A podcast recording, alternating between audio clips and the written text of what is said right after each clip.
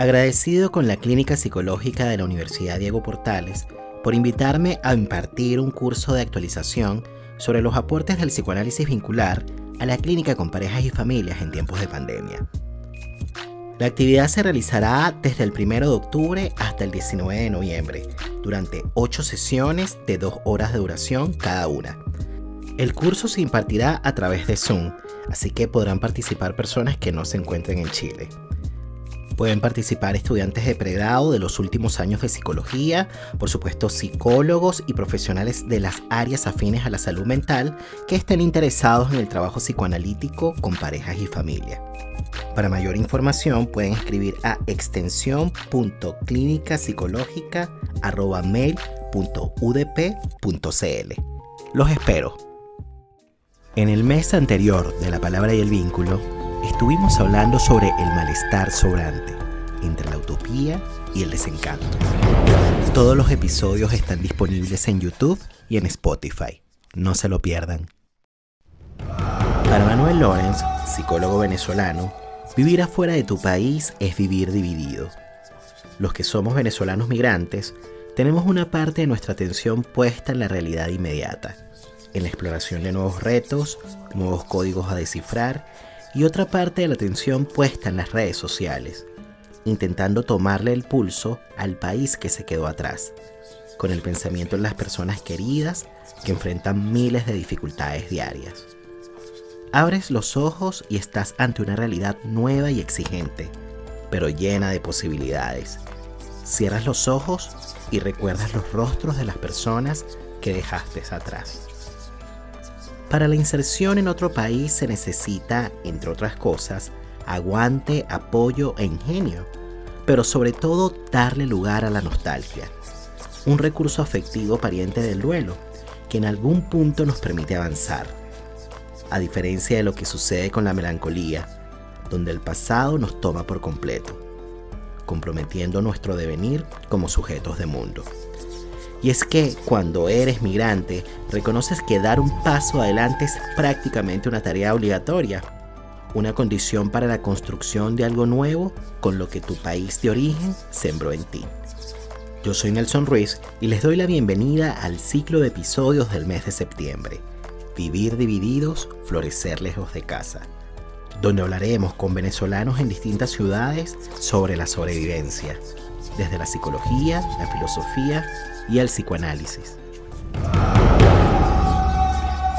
Y este episodio llega a ustedes gracias a Global Mind Therapy, consultora de psicología social orientada a la intervención de grupos, equipos de trabajo y comunidades, y al apoyo de todos ustedes a través de patreon.com slash la palabra y el vínculo.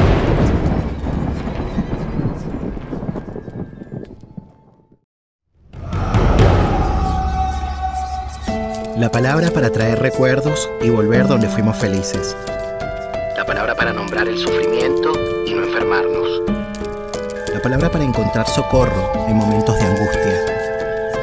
La palabra para compartir las emociones y saber que no estamos solos. La palabra para denunciar el abuso y transformar amargas realidades. La palabra para reconocer el error y hacernos cargo de lo que decimos la palabra para reconocernos como similares en las diferencias, la palabra para nombrar el amor y hacerlo efectivo en el vínculo.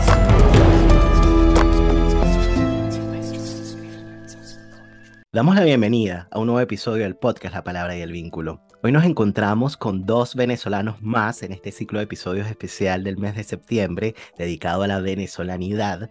Estamos hoy con Gabriela y con Franz. Fíjense que Gabriela es psicoanalista y fotógrafa aficionada. Franz es chef, pero con un hobby obsesivo, la filosofía y la historia del arte. Ellos tienen una cuenta en Instagram bajo el arroba psicofilmsanalysis. En principio pensado para reflexionar sobre los grandes clásicos del cine, pero últimamente también han estado pensando películas más comerciales, pero que igual nos ofrecen un contenido interesante para conversar sobre los grandes temas de la humanidad.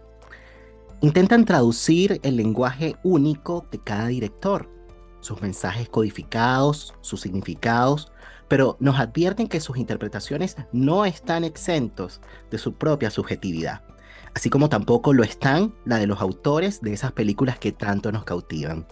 Una película dice cosas que a veces ni su director se da cuenta que dice.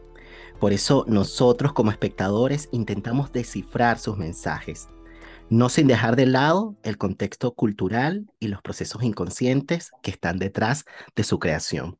Yo estoy muy contento de que estén acá en La Palabra y el Vínculo. Antes de la grabación les decía que, bueno, que soy un seguidor de los análisis que hacen, sobre todo en la época del verano, a propósito de las películas que estaban galardonadas a los premios Oscar. Bueno, era un disfrute domingo a domingo allí escuchando los análisis y me parece genial que estén acá en La Palabra y el Vínculo. ¿Cómo están?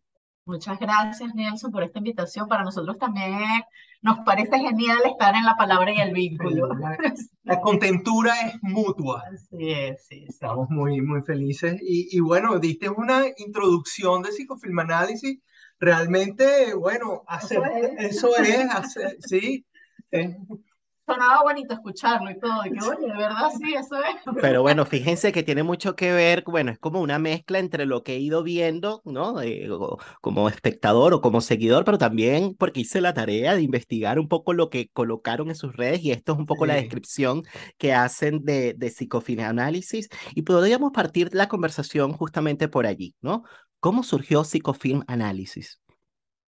Bueno, cada uno de nosotros que responda probablemente te cuente algo diferente. Yo tengo un momento que yo creo que es el verdadero comienzo de psicofilm análisis, que fue una noche aburridos, pre-pandemia o muy cercano a la pandemia, no recuerdo si ya estábamos en pandemia, pero que vimos una película de Haneke que se llama La pianista. Eh, una película muy difícil, muy difícil en cuanto a su contenido y difícil de digerir en, en cuanto a las escenas que presenta. Y bueno, yo quedé en shock con esa película, vamos a decirlo así. Y le pregunté a Gaby muy casualmente, bueno, eh, ¿qué entiendes tú? Háblame de esta película. Y ella dijo, sin pensarlo mucho, la desglosó, la desgranó y yo quedé, bueno, impactado con esa soltura y dije, bueno, vamos a chequear que lo que tú estás diciendo es realmente, tiene realmente consistencia, tiene... estoy hablando de mentiras. Sí, y bueno, y conseguí varias críticas de la película a, a, niveles, a nivel académico que coincidían con todo lo que había dicho Gaby así de buenas a primeras, al tiro, como dicen allá en Chile. No a nivel académico, pero... Y, y, yo dije, bueno, tengo, una, tengo un genio metido en la casa, vamos a empezar a hacerle un programa y, y, bueno, a tratar de, sacarle partido a esta, a esta cualidad, a esta destreza, a este talento que tenía Gaby. Para mí, así empezó Psicofilm Análisis. Para mí empezó había pasado ya esto, pero, pero, pero realmente para mí empezó después de ver una película de Bergman, después era un festival de cine de Tarkovsky, pero enlazado con Tarkovsky, que ya habíamos visto varias, enlazaban algunas de Bergman, que era como su Claro, algunas de las películas favoritas de Bergman de Tarkovsky. Exacto. Entonces, después de eso, yo además recuerdo la vi en la bicicleta y cruzando el, el aquí en Ámsterdam, que, que bueno, nos pusimos como a entenderla, era una película difícil, entonces bueno, yo le trataba como de, de darle la vuelta psicoanalíticamente, él empezó a darle la vuelta filosófica y, y para mí ahí empezó psicofilmanálisis. Es muy interesante y bueno, para quienes nos escuchan, todas estas flores que le lanzó Franz a Gaby no tiene que ver solamente, bueno, e, e, es una mezcla de hechos objetivos y subjetivos a la vez, porque claramente tiene que ver con, con el talento de Gaby, pero también es porque ellos son también pareja, se los cuento, ¿no? Y justamente aquí es muy interesante porque, bueno, justamente una de las cosas que convocó este encuentro, bueno, tiene que ver básicamente con que justamente vamos a aprovechar lo que ellos saben hacer muy bien, que tiene que ver con pensar, analizar, hacer discusiones de películas. Y fíjense Que yo convoqué a Gabriela y a Frams para conversar sobre una película que recientemente se estrenó, y digo recientemente porque en realidad, bueno, ya han pasado más o menos dos meses del estreno de esta película que se llama Buena Suerte, Leo Grande. Y, y quizás antes de presentar la sinopsis de esta película para luego pasar al otro momento que tiene que ver con el análisis, les quería preguntar de manera general, ¿qué les pareció? Sí, nos gustó, bueno, hablo por mí. A mí me gustó mucho verla. Eh, quedé dividido, eh, de eso lo puedo explicar más adelante, quedé dividido en la película en el sentido que creo que por un lado es maravillosa, creo que reclama territorios que no habían sido reclamados antes por el cine, pero al mismo tiempo no los termina de explorar con, profundidad, con la profundidad que yo quisiera. Pero fue un, un, gran ejercicio. Creo que la actuación de Emma Thompson es, bueno, te, te agarra por el cuello, ¿no? Y no te suelta. La actuación del, del otro actor, mi nombre no recuerdo, de Leo Grande, es también bastante buena. Es una película, nosotros nunca hablamos de las cosas técnicas, pero al final dijimos, esta película podría ser perfectamente una obra de teatro. Mm. Y yo me quedé pensando y dije, no, es imposible que esta película sea una obra de teatro porque la directora, Sophie Hyde, utiliza el close-up, los primeros planos, de una manera tan inteligente y tan hábil que el teatro no tiene esa, esa posibilidad. Cuando uno está viendo una obra de teatro, siempre lo ve a una distancia fija y le es mucho más difícil capturar las expresiones más íntimas de los personajes. Entonces creo que sí podría ser, un, en inglés se dice un set piece, una, una obra de teatro, pero pensándolo más detalladamente, creo que no lo es. Creo que es una película intimista, lo digo más, más adelante en el texto que preparé, eh, y, que, y que en teatro creo que no funcionaría tan bien como funciona en el cine. Yo, a mí no me gustó. Ah, bueno. Pero yo no quería introducirlo, yo no quería decirlo públicamente, pero no me gustó pero a diferencia de otras películas que no me gustan, que es difícil pensarla, es una buena película para pensar. Es una, película extraordinaria película para pensar y para discutir. Así es, que deja mucho para pensar, mucho para discutir, hay mucho allí. Es decir, que, que es una cosa como el arte, y cosas que te gustan o no te gustan, y eso no significa que funciona o no funciona. Aunque sea mal arte.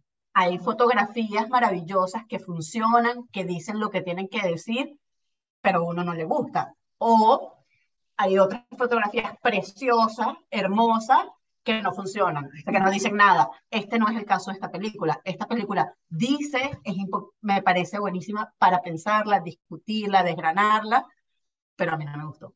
Bueno, déjenme decirles que justamente como para mantener ahí a la audiencia, voy a hacer aquí un juego seductor medio histericón, vamos a dejar para el final de este episodio, ¿no? La pregunta del por qué no te gustó, ¿no? Para que la gente conozca por qué no te gustó y después lo vamos a ver hacia el final de, de, de este episodio. Pero podríamos partir justamente con la sinopsis, ¿no? Bueno, de partida es importante que desde ya les digo a las personas que nos están escuchando a través de YouTube o que nos están escuchando en Spotify, que desde este momento vamos a decir muchísimas cosas que por supuesto, bueno, van a espolear pues a la película y en ese sentido me parece que es muy importante que la hayan visto antes de ver este episodio, porque evidentemente nos vamos a meter en detalle, ¿ok?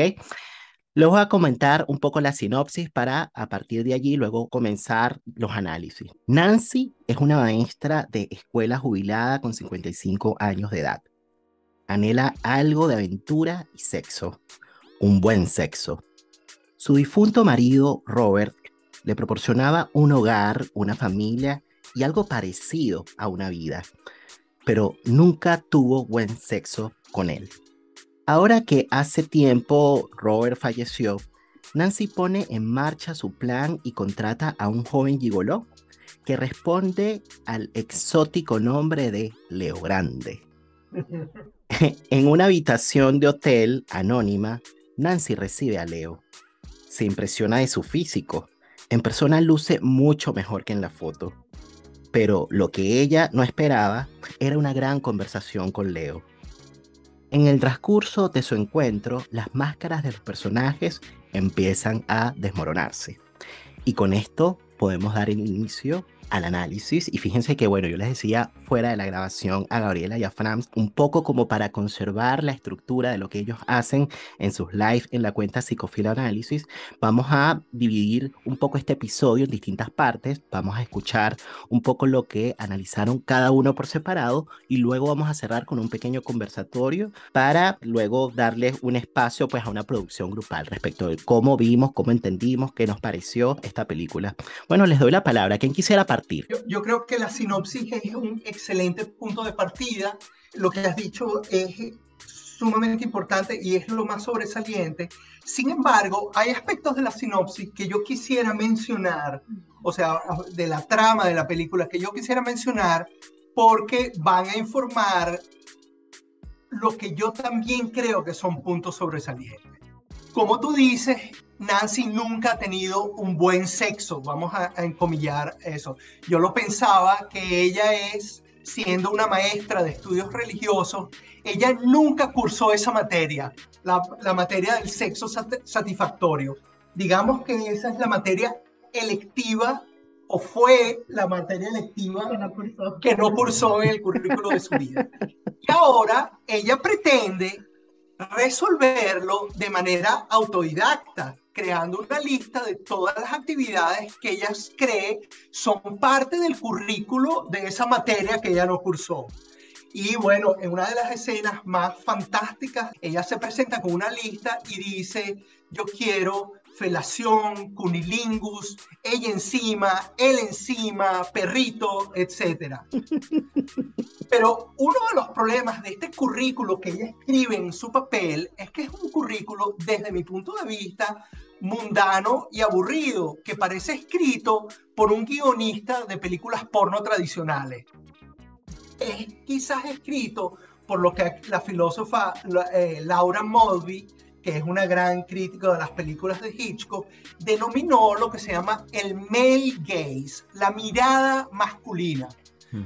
¿Qué quiero decir? Que todas estas posiciones y todas estas partes de la materia electiva que ella está cursando están, digamos, como escritas por un hombre.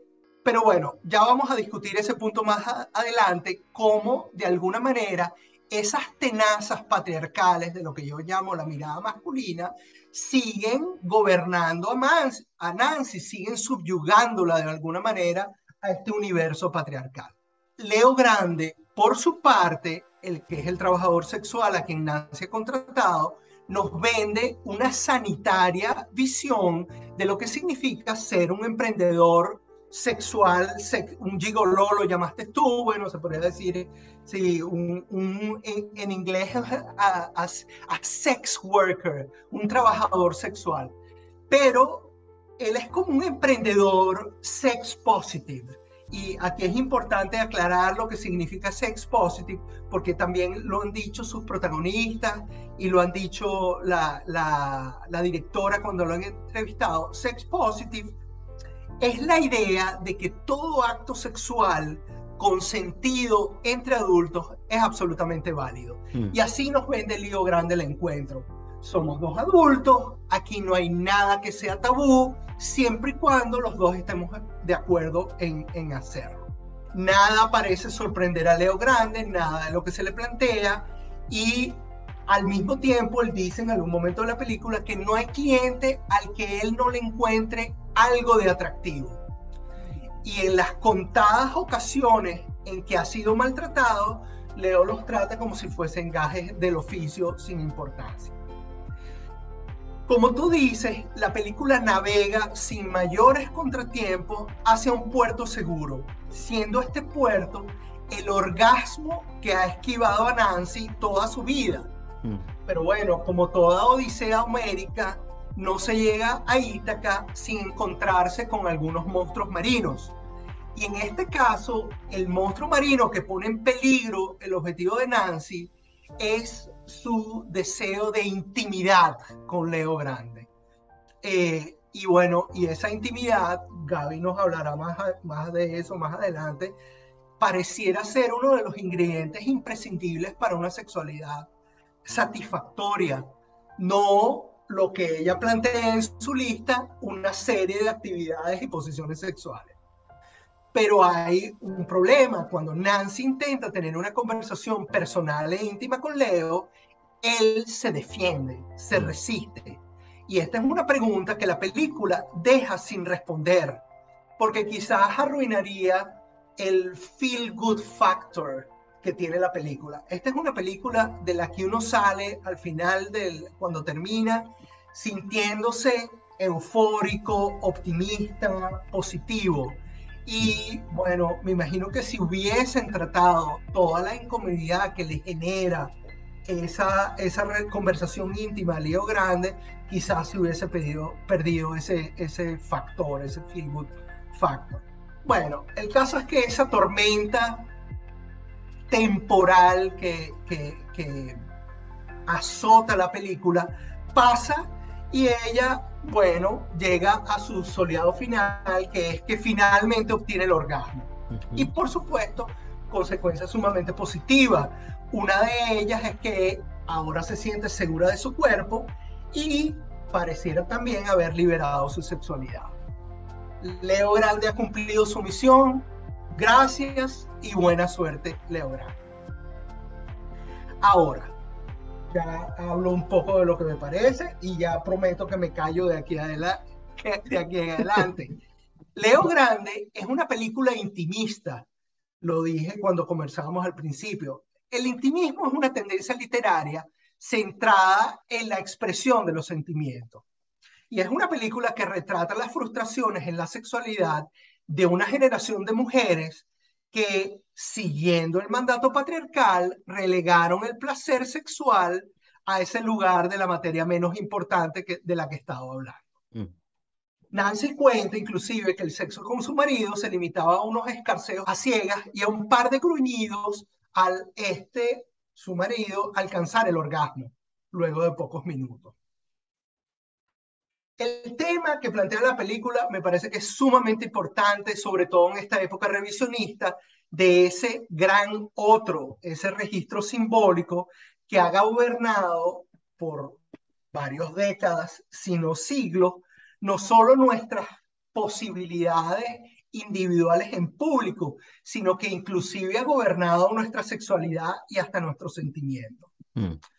Este tema es relativamente novedoso para el cine mainstream eh, porque películas como esta solo existían de la mano de un manojo de directores europeos que estaban fuera de los grandes del circuito de los grandes estudios. Ahora, la guionista de la película, Katie Brandt, es una comediante inglesa. Para los que no saben, yo viví 12 años en Inglaterra, entonces tuve la oportunidad de ver sus inicios, ver su trabajo, ver su show. Y ella tuvo un show humorístico centrado en la crítica de este discurso patriarcal, articulado por el hombre, pero también ejercido por las mujeres de una manera ciega. El humor de Katie Brandt es un humor sencillo, con diálogos muy diáfanos, muy accesible, pero quizás se queda corta, se queda en la superficie. Tengo otros puntos, pero no me quiero encadenar. Bueno, yo, claro, yo me preguntaba, ¿no? Que ya dije que no me gustó la película, pero me preguntaba, bueno, ¿qué nos está diciendo esta película? Y bueno, decía, o desde mi perspectiva, Buena Suerte Leo Grande abarca dos temas centrales. La sexualidad de las mujeres de mayor edad y la sexualidad de las mujeres en la sociedad los separo, no porque crea que están desligadas, la sexualidad de la mujer en la sociedad con la estructuración de su sexualidad, sino porque me parece que es importante para recordar que no necesariamente nuestra estructuración de la sexualidad depende única y exclusivamente de lo que está sucediendo socialmente, ¿no? sino que es un entramado mucho más complejo. Entonces, bueno, podríamos pensar, en primer lugar, todos estamos constituidos a partir del discurso de los otros y por tanto del discurso social. Pero la neurosis aunque va con la cultura, va más allá de ella. La represión psíquica nos constituye como sujetos. El superyo va a existir, el superyo nos pone una ley, independientemente de cuál es el discurso dominante. De ahí se agarra el superyo, desde luego, pero va más allá de, de, eso también, ¿no? Mm. Podría pensar, por ejemplo, cómo en estos tiempos donde la sexualidad ha cambiado en relación a la época victoriana, no ha tenido todos los cambios que quisiéramos, pero hay una diferencia hace, hace cientos años, bueno, el conflicto hoy en día muchas veces vemos que no es la represión sexual. Ya a las mujeres no se le paraliza un brazo porque no tienen sexualidad. Ahora la dificultad está en el establecimiento de vínculos íntimos y comprometidos. Mm. Es más fácil tener sexo que tener pareja. Me atrevería a decir que quizás si desmontamos el patriarcado, se establecerán otros tipos de neurosis. No lo podemos saber porque no estamos allí todavía. Como mm. dice el chiste, esta es mi posición personal, como dice el chiste, ¿no? Dios, te prometo que si soy millonario voy a seguir siendo noble y humilde. Dame la oportunidad de mostrártelo. Bueno, ojalá tengamos la oportunidad de reconocer cuáles serán las neurosis fuera del patriarcado, ¿no? Bueno, entonces aquí voy a Nancy. Lo que la directora nos muestra, podríamos pensar que el problema de Nancy no es solo un problema de que es maestra de religión y ha estado inmersa en una cultura opresora que, que reprime la sexualidad de la mujer, sino que también la estructuración psíquica de Nancy ha ocasionado su frigidez sexual. Y quizás esa misma estructura psíquica la llevó a ser maestra de religión y a no cuestionarse los parámetros culturales y sociales, ¿no? Entonces, cuando pienso en la, en la, estructura psíquica de Nancy, vino inmediatamente, viendo la película en mi mente, ese texto de Freud de 1910 llamado Sobre una elección particular de objeto en el hombre. Así se llama el, artículo de Freud, ¿no? Freud plantea que el hombre obsesivo elige a la mujer, voy a citarlo y voy a poner esto entre comillas, de dudosa reputación sexual. Bueno, además de que no llamaré mujer de reputación dudosa sexual, sino mujer liberada sexualmente, que es lo que realmente quería decir Freud, pero, pero era 1910.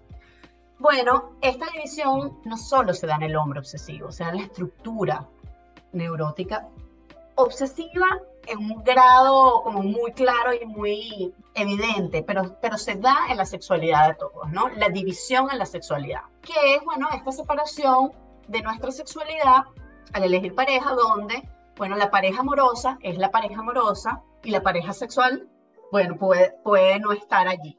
Y que no solo se da al elegir la pareja, o sea, no solo la división está puesta en el que elijo, está puesta en nosotros mismos. O sea, con mi pareja soy casta y pura y tengo una sexualidad ahí, bueno, placentera, pero ahí en los límites. Y fuera de mi pareja puedo ser liberado completamente, ¿no? Y que lo vemos en Nancy. O sea, podríamos pensar en que Nancy con su pareja, es la, con su esposo, fue siempre la maestra de religión y con Leo Grande, bueno, quiere una aventura y experimentar otra cosa.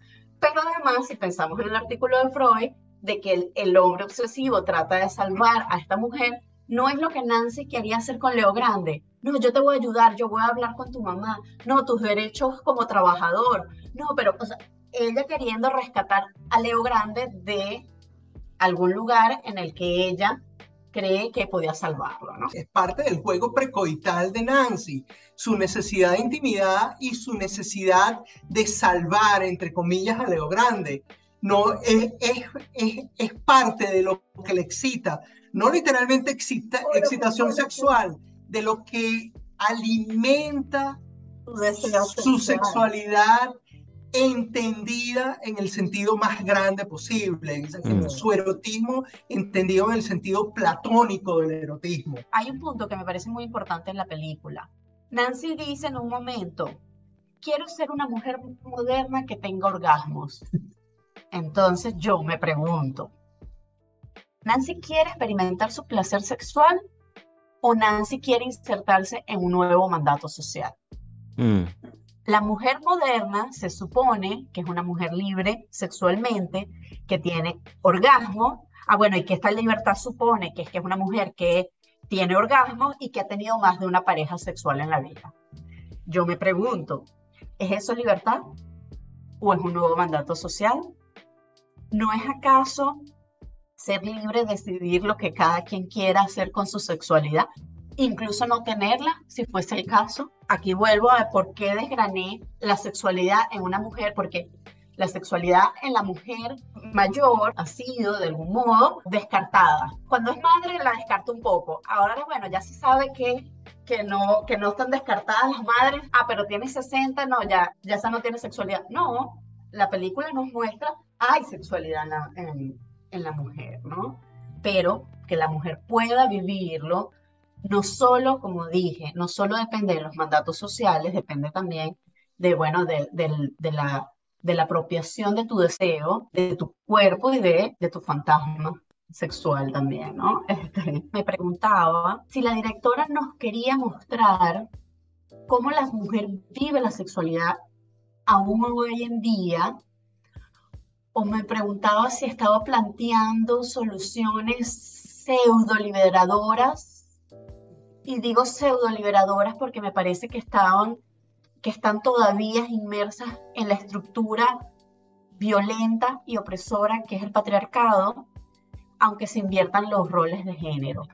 Yo, por ejemplo, hubiese preferido, y aquí a lo mejor ya estoy respondiendo porque no me gustó, yo hubiese preferido que el encuentro entre Leo y Nancy no fuese un encuentro pago, porque mm. me parece que esa estructura mantienen lo, lo, lo, violento y opresor del, del patriarcado. Es siempre una estructura de poder el que paga y el que es pagado, ¿no? Así hubiese, hubiese sido una cita de Tinder. Mucho mejor que hubiese sido una cita de Tinder, porque si hubiese sido una cita de Tinder, nos muestra, uno, la mujer mayor, después de los 50, de los 60 años, tiene acceso a la sexualidad libremente y puede ser capaz de encontrarse un hombre que la desee sin tener que pagar.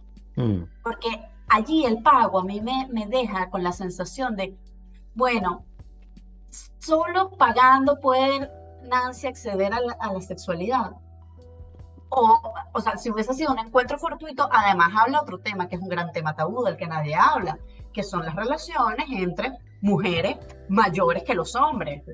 Entonces, claro que, que, sea pago, me parece que nos deja como en la cosa patriarcal, hegemónica, heteronormativa, o sea, en lo que, en lo que justamente creía yo que la directora quería salirse de allí, pero no, pero, pero no, me parece que no lo logra. Tengo varias cosas que decirles de todo lo que han traído, que me parece muy interesante, y ahí vamos a después a continuar un poco la conversa, ¿no? Pero quería como recoger algunos detalles, ¿no? Que me llamaron la atención.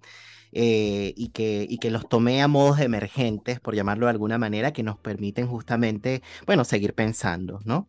Haciendo una recapitulación ¿no? de las palabras que, que partieron incluso desde el momento en el que eh, comenzó la conversación antes de hablar de esta película, ¿no? Yo les preguntaba cómo surgió el proyecto de Psicofilm ¿no? Y ustedes dijeron que, bueno, lo traía Franz, ¿no? Que, que en el fondo, bueno, fue una especie de antídoto al aburrimiento, podríamos decir en principio, ¿no? Hay que, es un juego asociativo lo que voy a hacer en este momento para luego hilarlo con la película, ¿no? Para ver un poco cómo se van encadenando algunas cosas, ¿no? El proyecto de psicofilanálisis como un antídoto al aburrimiento, ¿no? Como una forma de recuperar algo del flujo deseante. Y es interesante porque luego se dio una conversación entre ustedes, que fue lo que posibilitó, ¿no? Eso que después ocurrió, ¿no? Que, que aquello que surgió en el plano de lo íntimo se pudiese llevar al espacio público a través de una red social, que se pudiesen compartir conversaciones, ¿no? En donde ustedes analizaran o, o pensaran películas, ¿no? Y luego aparece otro emergente que no lo dijo Prams de esta manera, pero que yo lo podría de alguna manera poner en estas palabras que tiene que ver un poco con el tema de la educación sentimental, ¿no? Un poco cómo vamos siendo educados respecto al tema de la sexualidad, a propósito de esta idea de que esta materia de la sexualidad parece que electiva, eh, en el caso de Nancy, no la cursó, ¿no? Entonces te trae la idea de la educación sentimental, y lo digo en estos términos porque tiene mucho que ver justamente con el título de un libro de un invitado que participó en el podcast, eh, por cierto, en dos ocasiones. Él se llama Jorge Reiter. Les voy a dejar acá arriba el link para que las personas vayan a ese episodio en caso de que lo quieran escuchar. Y él habla justamente sobre eso, ¿no? El tema de la educación sentimental. Y una de las cosas que mencionaba en el episodio tiene que ver con lo importante que es poder fallar el ideal. Evidentemente, o sea, estamos de alguna manera todos atravesados por eso. No hay manera, ¿no? Y ahí aparece la idea de que la ley en el psicoanálisis es la, ley del super yo, ¿no? Es algo que está, ¿no? Y que evidentemente incluso también es necesario. Bueno, es lo que instala los límites que marcan las trazas del deseo. Pero no todo super yo opera de la misma manera. Y aquí es donde nos metemos en camisas de once varas cuando empiezan a mencionar cuestiones del patriarcado. Porque efectivamente, ¿no? El, el, puede ser pacífico o puede ser totalitario. Un, un, pacífico, de alguna manera, es aquel que nos permite fallarle al ideal. Y cuando uno le falla un ideal, aparece algo del sujeto, del sujeto deseante, ¿no? Aparece algo singular allí, ¿no? Pero efectivamente, cuando crecemos o nos desenvolvemos en espacios sociales que son más bien totalitarios, en donde opera más bien un, un, un, super yo que tiende a ser más bien sádico ¿no? y feroz, ¿no? el sujeto se borra. ¿no? Podríamos decir que en ese caso, bueno, eh, eh, el sujeto está más bien de alguna manera digamos, al servicio de un cumplimiento de un ideal que en este caso es un ideal que opera como mandato, ¿no? Y ahí entramos en el tema, digamos, del patriarcado, porque claro, los mandatos eh, eh, de género, bueno, son, son, son ideales también sociales, ¿no? Se alojan en el super yo. Entonces, estaba pensando en esta idea a propósito de lo que significa fallarle al ideal, ¿no? A propósito de la educación sentimental, que como decía Jorge Reiter, es algo de lo que no podemos escapar y que, y que también es necesario porque es estructurante. El problema no es que haya educación sentimental, el problema es qué posibilidades hay, ¿no? De que esa educación sentimental permita o no que aparezca un, sujeto deseante, ¿no? Y entonces, claro, aparece la idea de, bueno, que somos sujetos divididos. Ese fue otro, eh, otro emergente maravilloso, ¿no? Que trajo por ahí Franz, ¿no? Bueno, y a propósito de que se sentía también un poco dividido con la película, ¿no? Y yo creo que un poco de eso se trata la vida, ¿no? Estamos en tensión, ¿no? En contradicción, ¿no? Bueno, eh, eh, soy, le doy un lugar al deseo o, o complazco un ideal o respondo un ideal. Bueno, y yo creo que es un poco eso lo que a ti te pasó con la película, Gaby. Yo creo que de alguna manera la directora quedó como un poco atrapada en eso. Bueno, ¿cómo muestro una supuesta liberación femenina, ¿no? Y al mismo tiempo quedo quizás presa un poco de los mandatos nuevos que se están instalando, que son los nuevos ideales de la época, ¿no?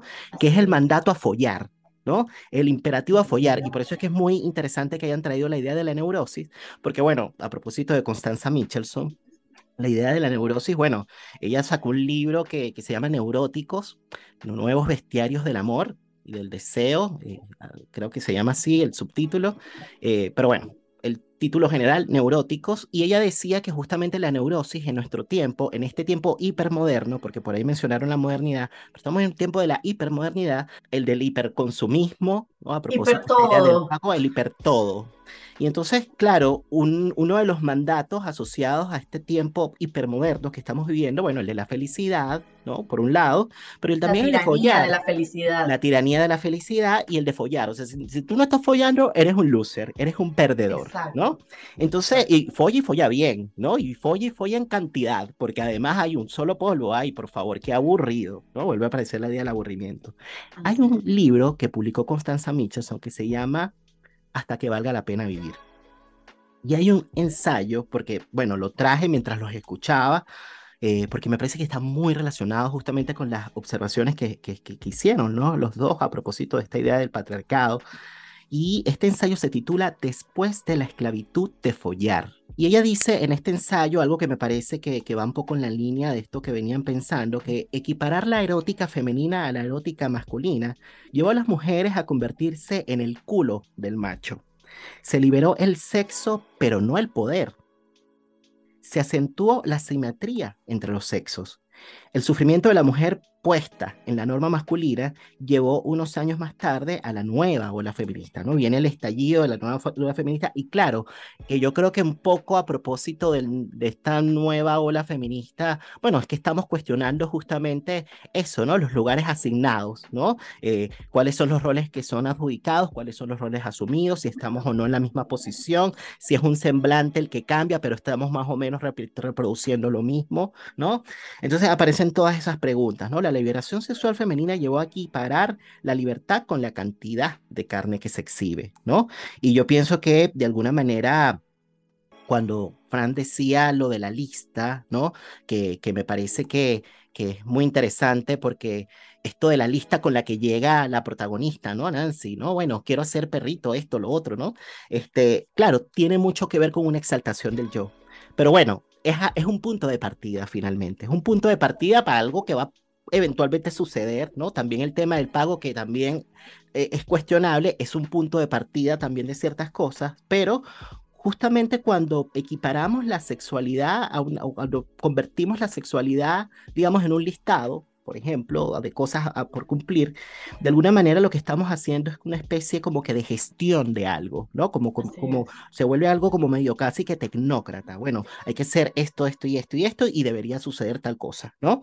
Entonces, dice Constanza que reducir el ser humano al yo, porque efectivamente cuando lo que buscamos es el cumplimiento de una lista, lo que hay es una exaltación del yo, y reducir el ser humano al yo deja por fuera al cuerpo, al inconsciente y por lo tanto al deseo y cuando no existe deseo, caemos en pánico. Y yo creo que algo de eso pasó en alguno de los primeros encuentros, en esta, en esta habitación, ¿no? Entre Nancy y Leo, ¿no? Y que después paulatinamente fueron sucediendo cosas.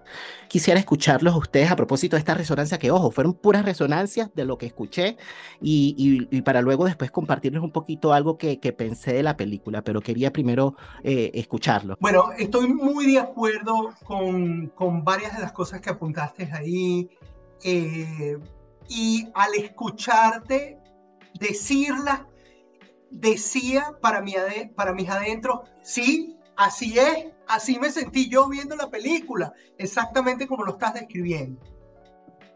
Y explico, quizás empiezo por mi propia explicación de por qué el encuentro es pago. Porque es algo que no hemos mencionado aquí y que, bueno, se cae de maduro, como lo decimos en Venezuela, para decir que es bastante obvio. Es que en muchos momentos el encuentro entre Nancy y Leo parece una sesión de un psicólogo y un paciente. Mm. Yo digo, estamos viendo una sesión de psicoanálisis, estamos viendo, a veces pienso, no, es demasiado superficial, lo que estamos viendo es una sesión de psicoterapia, pero el paralelismo que hay entre una sesión profesional de un paciente y un psicólogo con lo que está sucediendo entre mm. Nancy y Leo es indudable está ahí. Y por eso este es un encuentro pago. Ahora. No, permiso, porque de hecho quiero, quiero de, mostrarlo.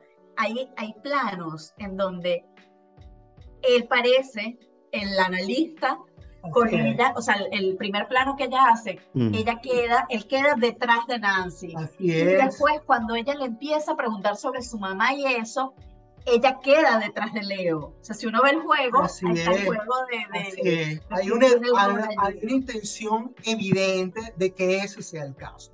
Ahora, ¿cuál es la lectura más sencilla con la que sale la mayoría de las personas que ven esta película? Bueno, Nancy tiene un punto de partida, que es esta sexualidad reprimida, y tiene un punto de salida, que, que obtiene el orgasmo y aparentemente está curada de su propia seguridad con, la de, con, el, cuerpo. con el cuerpo y ha liberado su sexualidad. Vale decir que todas estas sesiones psicológicas, todas estas sesiones psicoanalíticas funcionaron. Y en el momento que ella intenta cambiar el rol con Leo, con Leo y convertirse en ella, la psicoanalista, y Leo el paciente, Leo, como todo buen psicoanalista, le dirá, espérate un momentico, aquí estamos hablando de ti, no de mí. Eh, eh, o sea, mi intimidad es... es Estás transgrediendo el encuadre. Absolutamente. Eso está beyond limit, está fuera de límites. Ahora, ¿cuál es el problema con esta? Ok, esa es la lectura y por eso es que uno sale feliz. Oye, el prostituto, el gigoló, curó a Nancy. O sea, ¿qué hay de malo en eso? Ella salió con toda una visión pacata de la sexualidad y terminó siendo un, como una, una chica póster del movimiento Sex Positive.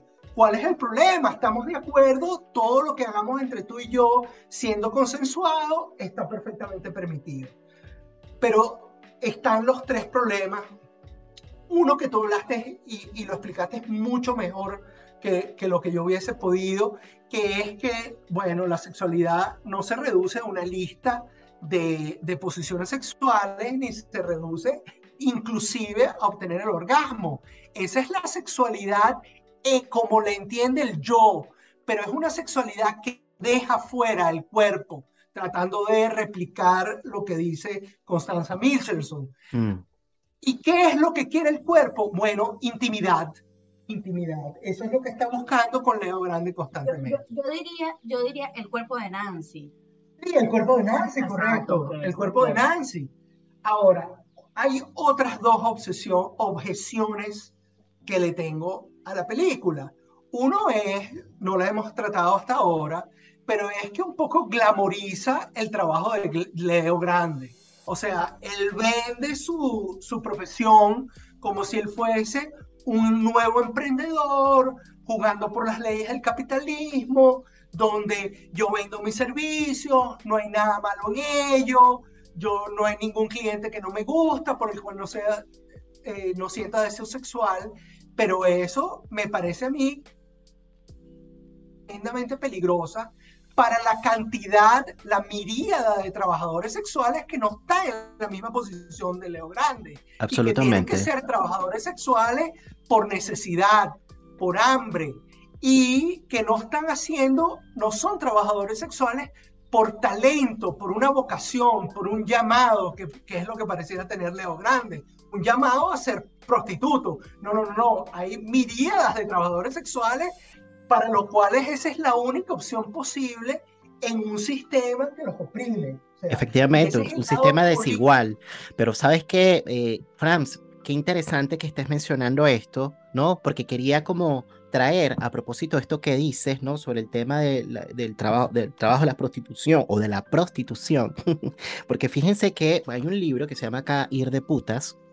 Este es un libro que publicó Juan Carlos Volnovich eh, Juan Carlos Volnoves, que estuvo en la primera temporada del podcast. También les voy a dejar el link aquí arriba para que vayan el episodio. Y este es un libro que surgió justamente, bueno, me parece que lo publicó, les voy a decir rápidamente, ¿no? Por ir un poquito a una cita, porque tiene mucha relación con lo que está diciendo Frank, ¿no? Este es un libro que fue publicado en el año 2010, ¿no? Y bueno, básicamente, para decirlo en breve, ¿no? Tiene que ver con un poco mostrar ¿no? Él decía, bueno, sí, ya se sabe que hay un incremento de la prostitución en los últimos años, ¿no? Ya se, se, se saben muchas cosas respecto a la prostitución y que por supuesto tiene mucho que ver con temas del patriarcado, ¿no? Y todo esto que tú estás diciendo, ¿no? En el marco de un sistema, bueno, desigual, ¿no? Y en donde evidentemente eh, es, una especie de síntoma, ¿no? Pero, pero, pero, pero, pero, social y político, ¿no? Al mismo tiempo, ¿no? De cómo está organizado ¿no? un sistema, ¿no? Pero él decía, hemos, eh, se, ha pensado mucho respecto a lo que pasa con las mujeres que se prostituyen, pero no hemos pensado por qué es que los varones terminan yendo ¿no? a una prostituta y qué es lo que pasa con la historia ¿no? de vida de estos varones que van a una prostituta. ¿no? Y sobre esto consiste el libro. Pero sin embargo, como esto eh, en la película lo muestra más bien al revés, es una mujer la que va a un prostituto o la que convoca a un prostituto, hay algo que quería rescatar de lo que dice Juan Carlos Volnovich para relacionarlo con lo que estaba comentando Franz, ¿no? Y que tiene que ver que con esto que menciona, ¿no? Que la prostitución es un analizador. La explotación comercial sexual que conocemos como prostitución, la trata sexual, es uno de los problemas sociales, políticos, éticos, culturales y psicológicos más dramáticos, más controvertidos y más escabrosos en cuanto a las relaciones entre varones y mujeres. La prostitución es el analizador privilegiado de la cultura actual analizador en el sentido en el que lo propone el análisis institucional, esto es, un emergente producido espontáneamente por la propia vida histórico-social libidinal de los pueblos, como resultado de sus determinaciones y de sus márgenes de libertad. Analizador como esos indicios que explicitan la existencia de conflictos, deseos y fantasmas en la vida social. La prostitución es el analizador privilegiado de la cultura actual porque es en la explotación sexual comercial donde el patriarcado lleva al límite los imperativos impuestos por la sociedad de consumo y se hace evidente la condición de mercancía de los cuerpos. Cuerpos cuyo aprovechamiento y goce tienen un costo y un rendimiento que se juega en el intento fallido por reforzar el valor del equivalente universal dinero y de restituir el poder. Si es que en alguna vez lo han perdido los varones, dice él, ¿no? Y hay una parte más adelante en donde él se hace una pregunta que me parece que justo es lo que se relaciona con lo que mencionaba Frank. Y él dice que es posible hacer una división entre una prostitución buena y una prostitución mala. Una prostitución mala, merecedora de nuestro pleno rechazo, y una prostitución buena que debido a una moral pacata y victoriana no se termina por reconocer y aceptar. Esta tendencia trata de trazar una línea divisoria que deslinde claramente la trata mala de la prostitución buena, la prostitución forzada de la prostitución libre, que sería la buena, la prostitución infantil, que sería la mala, de la prostitución adulta, que sería la buena. La prostitución en los países subdesarrollados, que sería la mala, la condenable, de aquella que se asienta en los países desarrollado, ¿no? La buena, ¿no? Entre comillas, ¿no? Y esto es muy interesante porque claramente Leo Grande aparece, ¿no? En la escena, me acuerdo la, primera este, escena, ¿no? En la que aparece, que está como en un café, que parece como Starbucks, pero no es Starbucks, ¿no? Y entonces es así como todo un ejecutivo, así impecable, ¿no? Glamoroso. Tal cual un emprendedor, ¿no? pero es interesante por, por, como lo plantea eh, eh, Juan Carlos, ¿no? Como esto de cuestionar, bueno, qué tan buena o qué tan mala es y en qué medida también, porque es cierto que esto que tú decías, bueno, eh, hay gente que lo hace por necesidad y por sobrevivencia, a propósito del marco general de este, de este ciclo, o más que el ciclo de la temporada de la palabra y el vínculo, eh, pero hay otras cuestiones también que, que suceden que llevan a las personas a que se prostituyan, ¿no? Y, y, Leo se prostituyó por cuestiones que pasaron con su familia, que al mismo tiempo, independientemente del tema, independientemente entre comillas, ¿no? Del tema de clase, y lo digo entre comillas porque claramente la película no da el detalle, no tenemos ni idea de, de, cuál es el, el, origen, ¿no? De, de Leo, pero sí deja claro que hubo una segregación, una exclusión, solo por el hecho de que el tipo tuvo como una especie de orgía o algo así con, con amigos en su casa y la mamá lo desterró. Y eso, y eso, y eso lo marcó, ¿no? Y, y, evidentemente lo, lo, lo, lo desterró, lo, lo echó de la casa muy tempranamente, siendo joven, él buscó en, en, esta prostitución un modo de sobrevivencia, justamente, ¿no? Y, y, bueno, es interesante porque justamente a propósito de esta transgresión del encuadre, por ahí que lo mencionabas, eh, que, que bueno, que la protagonista, que Nancy, de alguna manera terminó conociendo cuál era la identidad ¿no? de, de, de, Leo, ¿no? Este, que no se llamaba Leo, que se me olvidó cuál era su verdadero nombre en la película. Este, a propósito de eso, bueno, muchas cosas luego también pasaron con Leo. Y esos fantasmas, a propósito de la palabra fantasma que mencionó Juan Carlos Bolnovis, pudieron ser pensados en el presente, ¿no? Bueno, no sé qué, qué, qué podríamos de pronto conversar brevemente sobre este punto para pasar a otro. Te diría uno, Nelson en esto, haciendo la división de, que, que, trae, buena y mala. Si esta película fuese al, revés, es un hombre de 55 años que no ha tenido una sexualidad placentera a lo largo de su matrimonio, la esposa muere y él contrata una prostituta de 25 años para que le lleva una lista de cosas que él quiere experimentar. ¿Cómo sería tomada la película hoy en día? Bueno, sería... Esa es la película. En vez de buena suerte Leo, buena suerte Lau Grande. ¿Cómo, Laura Grande. Laura Grande. Bueno, sería infilmable en el, en el ámbito revisionista de hoy en día y sería absolutamente indigesta ver a un hombre de 60 años desnudo frente al espejo diciendo me siento inseguro con mi cuerpo y pidiéndole a una prostituta de 25 años quiero felación, quiero cunilingus, quiero perrito, quiero que lo que sea. Infilmable, indigerible. Mm. Y eso me lleva a decir que en el patriarcado, que esta película intenta desmontar parcialmente, ¿cuál es la alternativa a esa estructura que no queremos? Una estructura donde todavía, donde hay algunas mujeres que ejercen poder opresor sobre hombres. No, lo que queremos es desmontar esta estructura de poder que es anómala. Y eso me lleva a comentar dos cosas o tres que no se dicen en la película, pero que están ahí. Uno, Leo es de raza mixta. Eso no se explora en la película. ¿Qué significa ser de raza mixta en Inglaterra?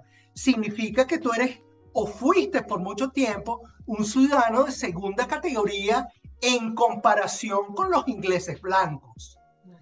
Segunda cosa no explorada.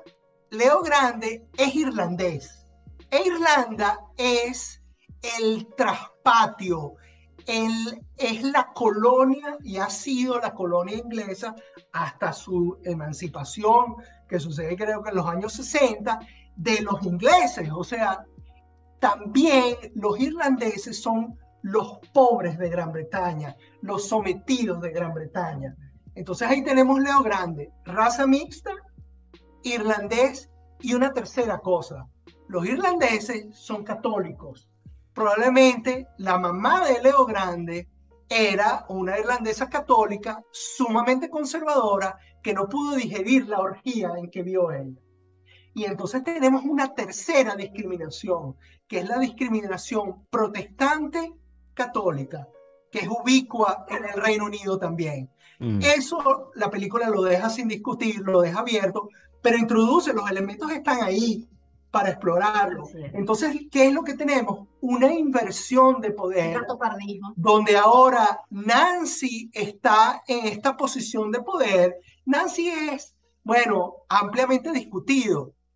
Se esperaba, se tenía la ilusión que cuando Margaret Thatcher gana, se convierte en primer ministro del Reino Unido, era un terreno ganado para el feminismo. Mm. Era un eslabón que se rompía del patriarcado.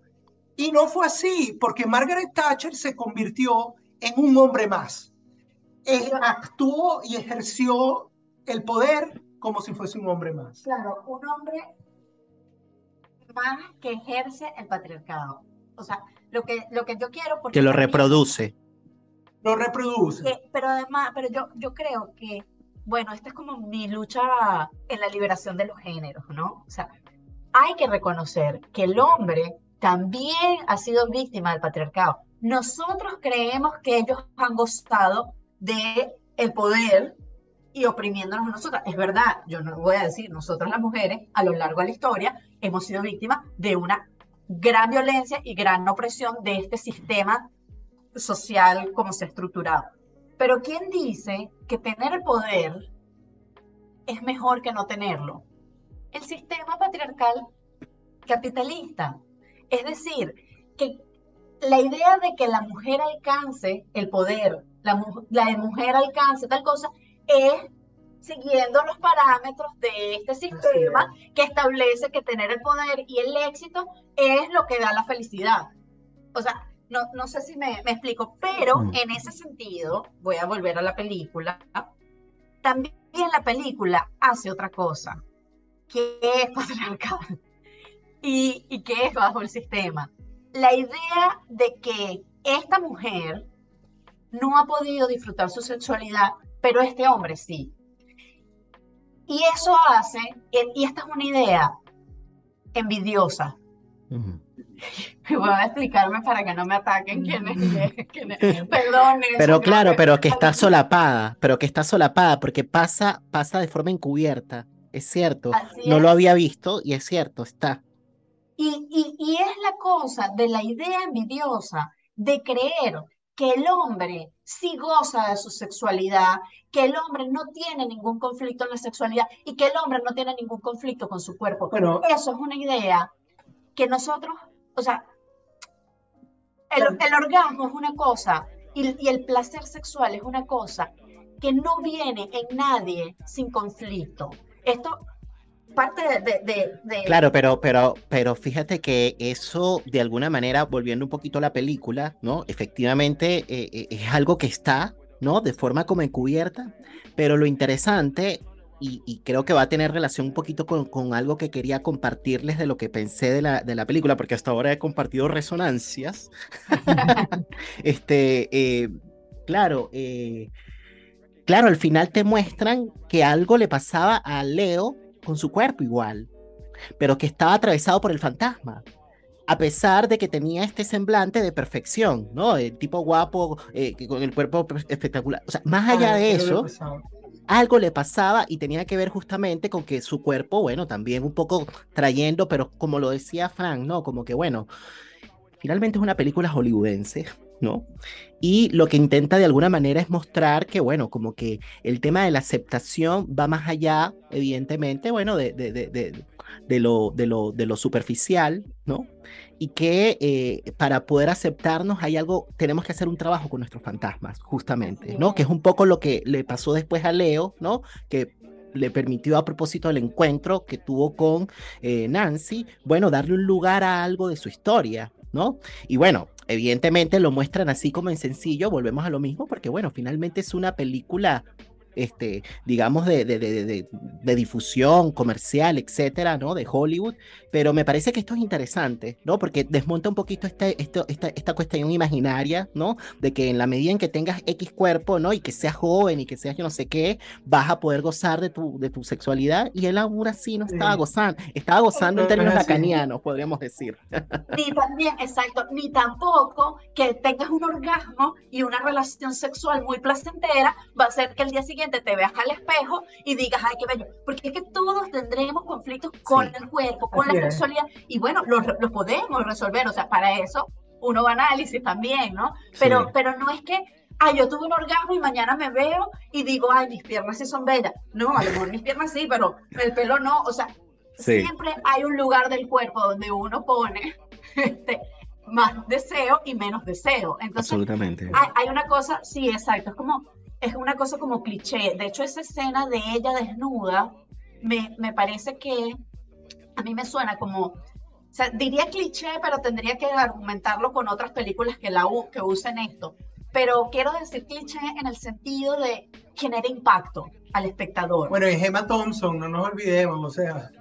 No, no. Exacto. Vamos, vamos exacto. Crucemos la, la, cuarta pared de Emma Thompson desnudándose en una película mainstream. O sea, eso no, mm. no es poca cosa. Claro, pero, pero está, Para el male gaze de Laura Mulvey, para esa mirada masculina con que vemos las con que los hombres vemos las películas. O sea, hay, eso es un pedazo de golosina para el ojo para la mirada masculina. Y, mm. para mí, para el male gaze. Para mí, mirada femenina, bueno, o, de mujer, este, digo, para mí, Gabriela, yo veo la escena y digo, la directora quiere generarme un impacto visual y decir, wow, esta mujer de, no sé qué edad tiene Emma Thompson en verdad, pero de sesenta y tantos años, haciendo este desnudo, mostrando que el cuerpo de la mujer vieja también es bello, es hermoso. No, o sea, me, me, parece que el mensaje no, no me, o sea, a mí no me cautivó, no me cautivó el desnudo. Creo que el mensaje de lo que quería hacer hubiese funcionado si, si lo hubiese transmitido desde otro lugar que no fuese mm. desnudarla a ella. Mm. Creo que es de nuevo, es como vender el cuerpo como, como, como mm. si, si Sí, como, una cosa de vitrina que, y un cuento de hadas, ¿no? Bueno, les voy a compartir un poquito lo que eh, de alguna manera pensé para nuestro encuentro y con eso vamos a ir después teniendo de alguna forma, bueno, los últimos comentarios, ¿no? Para acercarnos hacia el cierre de este episodio. Bueno, fíjense que, bueno, que hay varias cuestiones. Allí también apunté algo que, que, que me surgió a propósito de lo último que acaban de comentar, pero lo voy a incorporar, ¿no? En, en, en esta lectura, ¿no? Es una película que muestra los obstáculos a los que se enfrentan las personas para darle lugar al erotismo, ¿no? Trata sobre la vulnerabilidad de Nancy y de Leo, ¿no? Eso es lo que en principio yo podría decir, bueno, a propósito de lo que fue después el desenlace, ¿no? De lo que se fue de pronto desanudando allí, ¿no? Ella es una mujer, en principio nos las muestran como desconectada con su cuerpo y con la sexualidad, contrata al trabajador sexual para experimentar lo que en teoría no tuvo en el matrimonio, ¿no? Leo es un hombre joven, guapo, carismático, que se muestra muy seguro de sí, pero detrás de su fachada de seguridad también hay miedos, ¿no? Y cargas del pasado.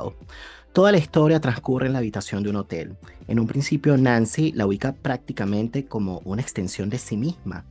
Su outfit era el mismo que utilizaba para ir a dar clases, muy sobrio y formal para nada sexy. A pesar de estar en un hotel, no había una diferenciación entre el adentro y el afuera. Estaba en un lugar diferente al del trabajo, pero su posición subjetiva seguía siendo la misma. Esto va a servir de obstáculo para Leo para llevar adelante el cumplimiento de sus fantasías sexuales. ¿no? Esta famosa lista. La habitación del hotel es amplia, muy iluminada, como si representara la inevitable exposición de lo íntimo para que el erotismo pueda tener lugar. El encuentro con el otro a luz encendida supone dejar todo al descubierto, las marcas del cuerpo, los agujeros, los vacíos, las imperfecciones, pero en especial nuestras inseguridades. Pero no es lo mismo follar, tener sexo, que tener un intercambio erótico. En el erotismo no ponemos solo los genitales, nos entregamos por completo, asumimos un riesgo, exponer algo de sí y darle ingreso al otro con todo lo que trae. En el juego del erotismo podríamos decir que dos sujetos sobreviven con sus fragilidades, pero al mismo tiempo se convierten en otros, porque no hay ingreso posible al vínculo sin que se dé un movimiento de desapropiación, de un desalojo de algo que tenemos encima, que tal vez puede ser un fantasma, que tenemos más o menos, eh, podríamos decir, más vivo que muerto. Se podría decir que al mismo tiempo estos dos sujetos nuevos que emergen, emergen cuando el deseo sexual tiene cabida desde el entre dos. Nancy nunca había experimentado un orgasmo. Su marido tenía una visión puritana y conservadora del sexo. Las relaciones sexuales eran como un trámite. Se había deslocalizado como mujer deseante. Su vida transcurría entre el trabajo y la familia. Era una madre abnegada, también un poco conservadora. Podríamos decir que había convertido el sacrificio en una virtud. Dice Nora Levington, que es una psicoanalista y feminista, que cuando las mujeres son depositarias de sobreexigencias por parte de la pareja, la familia o un grupo de pertenencia social, pueden desarrollar una defensa denominada narcisización de la frustración, que consiste en convertir la abnegación en una virtud. Esta defensa puede convertirse en un rasgo identitario que de no ser pensado puede servir de obstáculo para la emergencia del deseo y por tanto que una mujer pueda posicionarse desde otro lugar en su esfera íntima, pero también en el plano público o privado. El deseo no es algo que viene de adentro, es algo que emerge a partir de lo que sucede entre dos personas o entre dos o más personas incluso. Sentirse amado, deseado o seducido por el otro es una condición de posibilidad para que algo del circuito pulsional se ponga en marcha. Para Nancy hay una simetría enorme e insalvable entre su cuerpo y el del trabajador sexual joven. Pero la dificultad del encuentro sexual no estaba dado por la simetría de los cuerpos necesariamente, sino por las defensas de Nancy. Ella tendía a la racionalización, a la intelectualización o incluso al aislamiento afectivo, en un intento de aislar justamente el desborde pulsional que se producía cada vez que se acercaba un poquito más a Leo. Estas defensas las tenía atrapada en una jaula imaginaria. Crea una especie de barrera narcisista entre ella y su sexualidad. Esto lo decía, por cierto, una chica que hizo este análisis de esta película en un canal que se llama Letras Libres, que lo pueden conseguir en YouTube.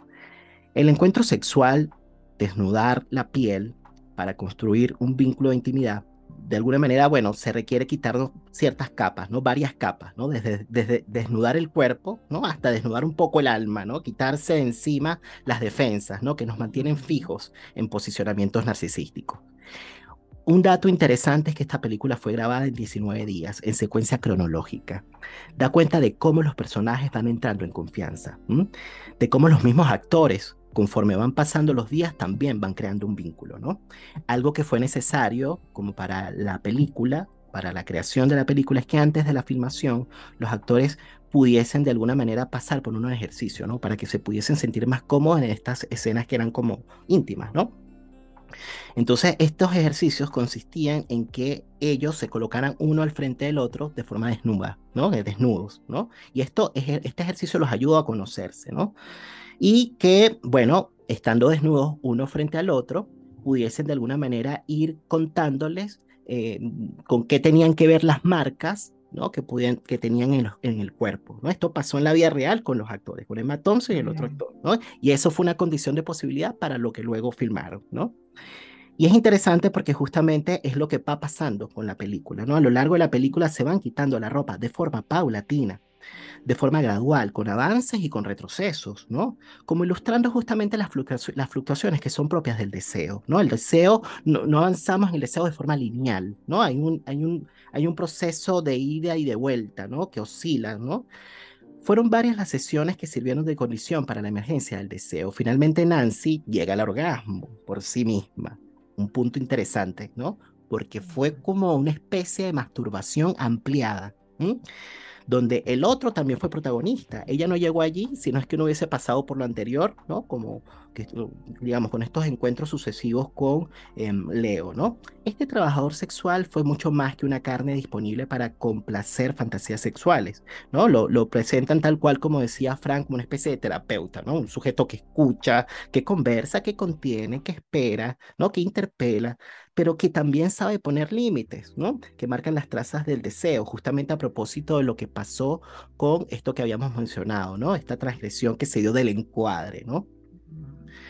Y fíjense que justamente esta puesta de límites me parece que facilitó algo que llamamos en psicoanálisis una regresión, digamos, un proceso de puesta en marcha hacia atrás del psiquismo, ¿no? Que justamente lo que permite que luego puedan emerger de nuevo ciertos recuerdos que son importantes y que tienen justamente, de alguna manera, bueno, que tienen carácter de ficción, que están atravesados por el fantasma, ¿no?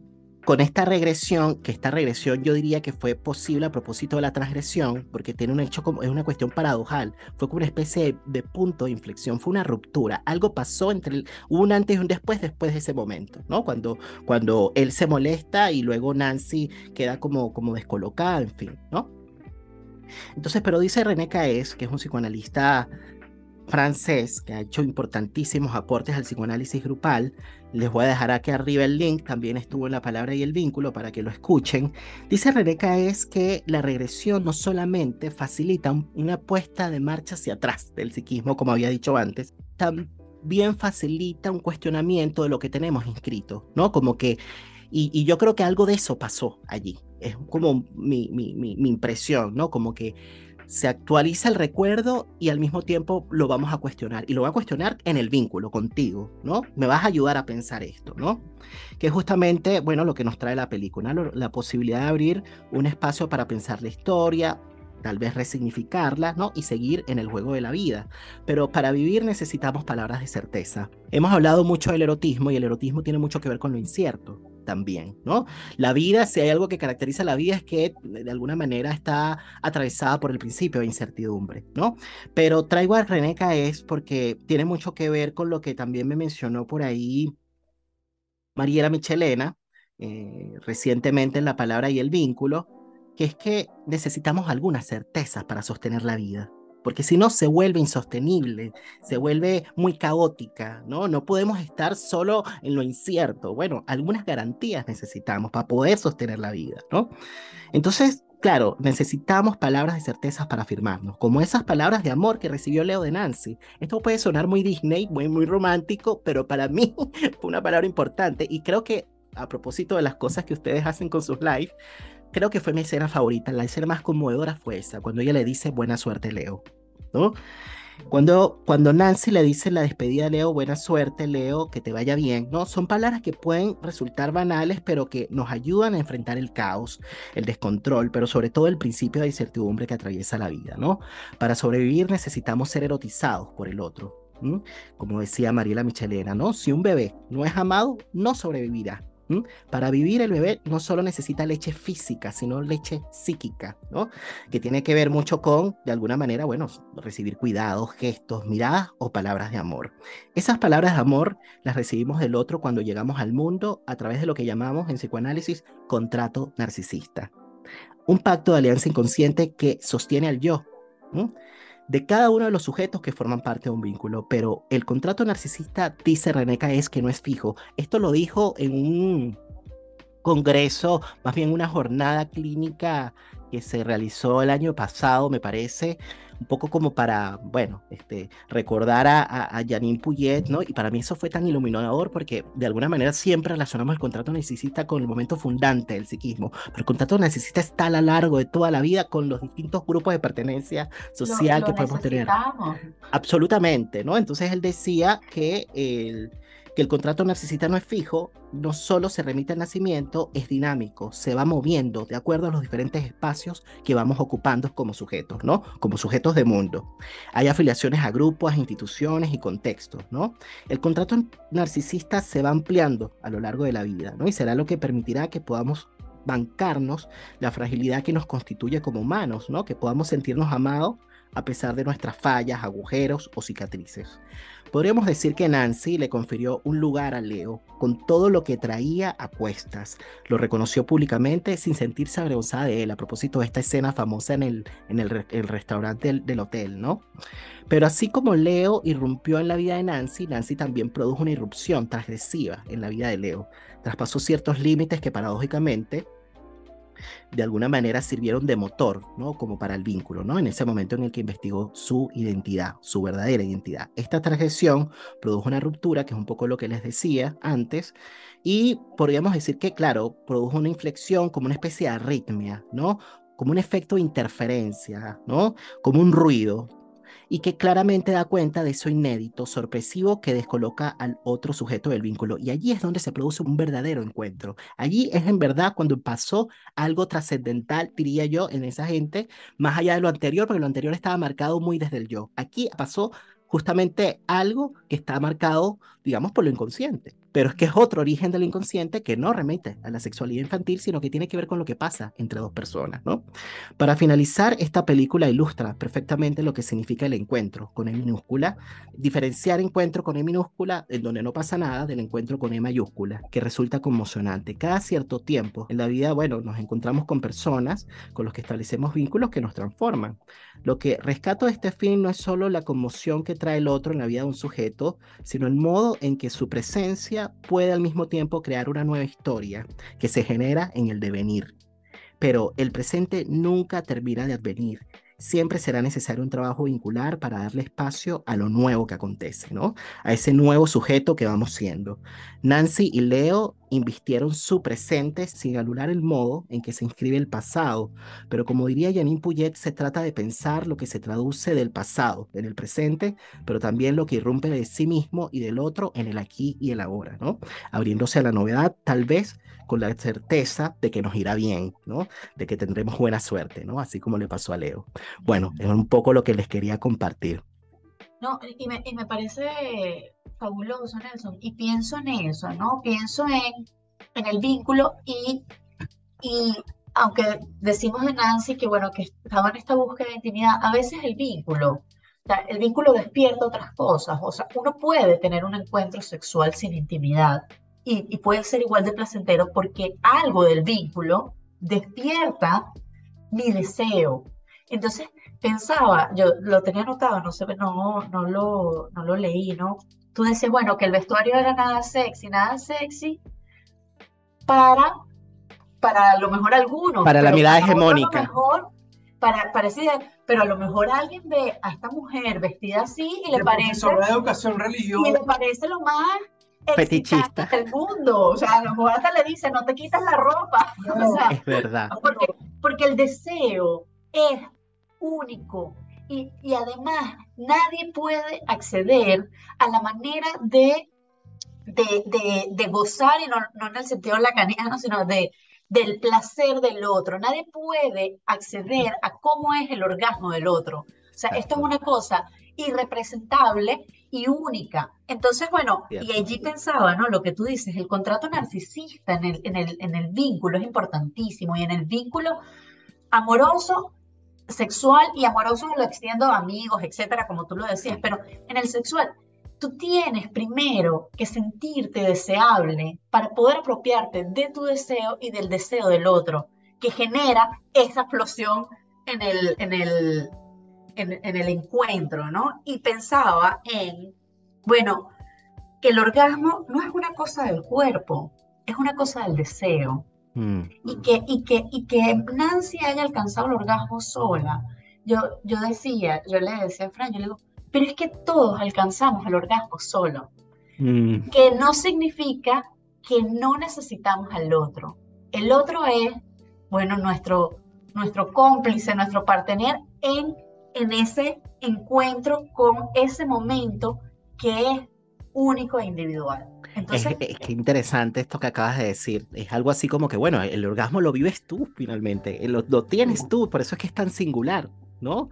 Eh, eh, el otro quizás, el otro te acompaña, el otro en un principio puede ser un catalizador, un facilitador de ciertas cosas, pero, pero la experiencia es muy íntima, es muy tuya, ¿no? Es muy tuya, es muy tuya. Ella creía cuando empezó a cursar esta materia electiva que para alcanzar el, orgasmo necesitaba el coito o esta serie, de, o una de, de, posiciones sexuales con Leo Grande. Entonces es tremendamente significativo que el orgasmo sucede sola, ella masturbándose con su fantasma, con una mm. idea fantasmática en su mente que no llegábamos a saber cuál es.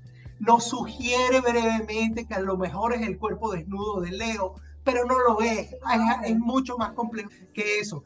Al mismo tiempo, la película nos sugiere que hay algo fantasmático en la sexualidad de Leo Grande, que encuentra un estímulo con cada uno de sus clientes para, bueno, la satisfacción, su satisfacción personal. Bueno, él encuentra algo en cada uno de los clientes que activa su fantasma. Hay un primer momento donde ella realmente empieza con, a conectarse con una excitación, cuando ella le empieza a contar del chico que había conocido en unas vacaciones y que después entonces como que llegó una... Ahí ella tiene yo ahí pensé que, que, que, a lo mejor iba a alcanzar el orgasmo en ese momento. ¿no? Que ahí viene, viene, pero no, no, no fue. Pero no vino. Pero, pero, pero fue el contacto, no era mm. lo que le estaba haciendo Leo, era el, el, encuentro con su recuerdo, con su excitación, con un momento, con algo de ese momento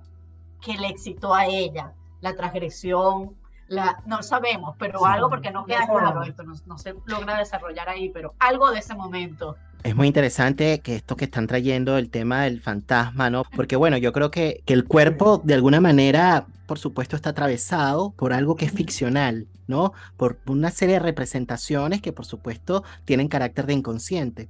Pero también me parece muy importante esto que dijiste, Gaby, relacionado con esto de que, bueno, cada quien encuentra su forma de, placer, eh, el deseo es algo bastante singular y que no existe de alguna manera algo como prescrito, a pesar de que lo podamos suponer desde el yo, porque a propósito de la lista esta de la que hablábamos al inicio, ¿no? Como que en, estos temas no se puede de alguna manera eh, listar tal cual, no se puede prescribir porque efectivamente son cuestiones por descubrir y que se hacen efectivas en el encuentro. Y yo creo que es muy, muy, muy importante esto porque yo creo que, bueno, nos, nos, nos permite justamente como como descansar un poquito y darle un espacio un poco a la, la imaginación, ¿no? al tema de la fantasía. Sí, y, y fallarle al ideal, como, como lo mm. traías antes, ¿no? Mm. Fallarle al ideal y salirnos de los ideales sociales, ¿no? Donde se instaura nuestro ideal. Entonces, mira, saber que tú puedes gozar fuera de los mandatos sociales y que esto es único y que no hay un mandato en relación a tu placer y tu, y tu deseo sexual, yo creo que ahí está la cosa. O sea, ahí es donde cuando te apropias de eso, eh, es donde, donde te puedes apropiar de tu placer. Claro, que es como, como decía Jorge Reiter, ¿no? Como eh, falla, al fallar del ideal, estamos allí instituyendo, es como un momento instituyente, ¿no? De una nueva educación sentimental que es la propia. Esta es mi educación sentimental, ¿no? Esto soy yo, esto es lo que quiero. Esto soy yo, efectivamente. Bueno, yo les agradezco muchísimo a los dos su tiempo, eh, el espacio también, que, que hayan tenido ese momento previo, bueno, de sentarse a ver la película, de sentarse a escribir, a pensarla y a compartirla acá. Muchísimas gracias a los dos de verdad por participar en este ciclo de episodios de la palabra y el vínculo, em, en donde, bueno, justamente convoqué a distintos eh, invitados que son venezolanos y que me parecía muy importante, ¿no? Que, que tuviesen presencia acá. Y bueno, lo que ustedes hacen es maravilloso. Me encanta, los felicito además porque es un trabajo sostenido, ¿no? Que han, que han, que han tenido pues, por ahí en el tiempo. Y bueno, no sé si quisieran decir algo antes de despedirse. Gracias, Nelson. A mí también me encanta lo que haces. Me parece que la palabra y el vínculo es maravilloso. Además, escucharte a ti siempre, bueno, es un intercambio fabuloso y eh, eres una fuente de aprendizaje. Así que gracias también porque esto nos enriquece a nosotros. Yo te escuchaba y tomaba notas también. Maravilloso. yo solamente diría, good luck to you, Nelson Ruiz. Buena suerte, Nelson Ruiz. Realmente agradecido por, bueno, no voy a decir el orgasmo intelectual, pero es que los hay, los hay. Pero, alcanzar el orgasmo, cada quien como quiera. Pero good luck to you, muchas, muchas gracias, buena suerte. Muchas gracias a los dos. bueno, yo creo que tuve un micro, un microorgasmo en este momento con esas palabras y con estos deseos. Así que les agradezco mucho. Y bueno, de esta manera damos cierre a un nuevo episodio del podcast de la palabra y el vínculo, que por cierto fue completamente distinto. Me encantó este episodio porque efectivamente, básicamente nos dedicamos a hacer un análisis de una película.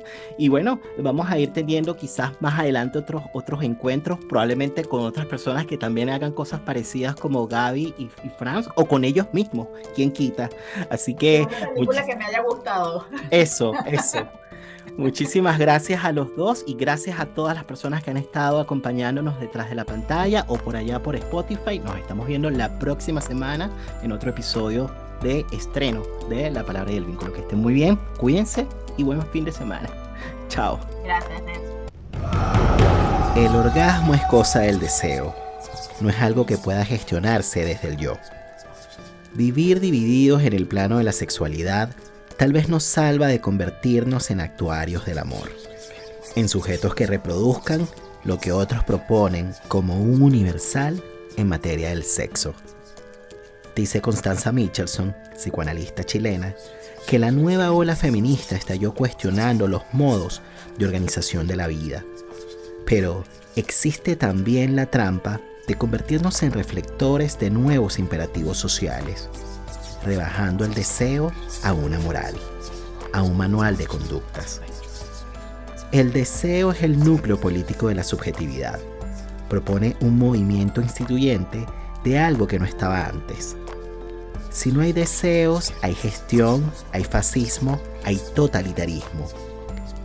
El orgasmo es cosa del deseo. Alcanzarlo implica abrirse a la novedad, salir de las convicciones, asumir el juego del erotismo, poner el cuerpo, el alma y el corazón. Yo soy Nelson Ruiz y estuvimos con Gabriela y Franz en el marco de la tercera temporada de La Palabra y el Vínculo. Se puede vivir una vida en la que no se haga otra cosa que escapar de uno mismo.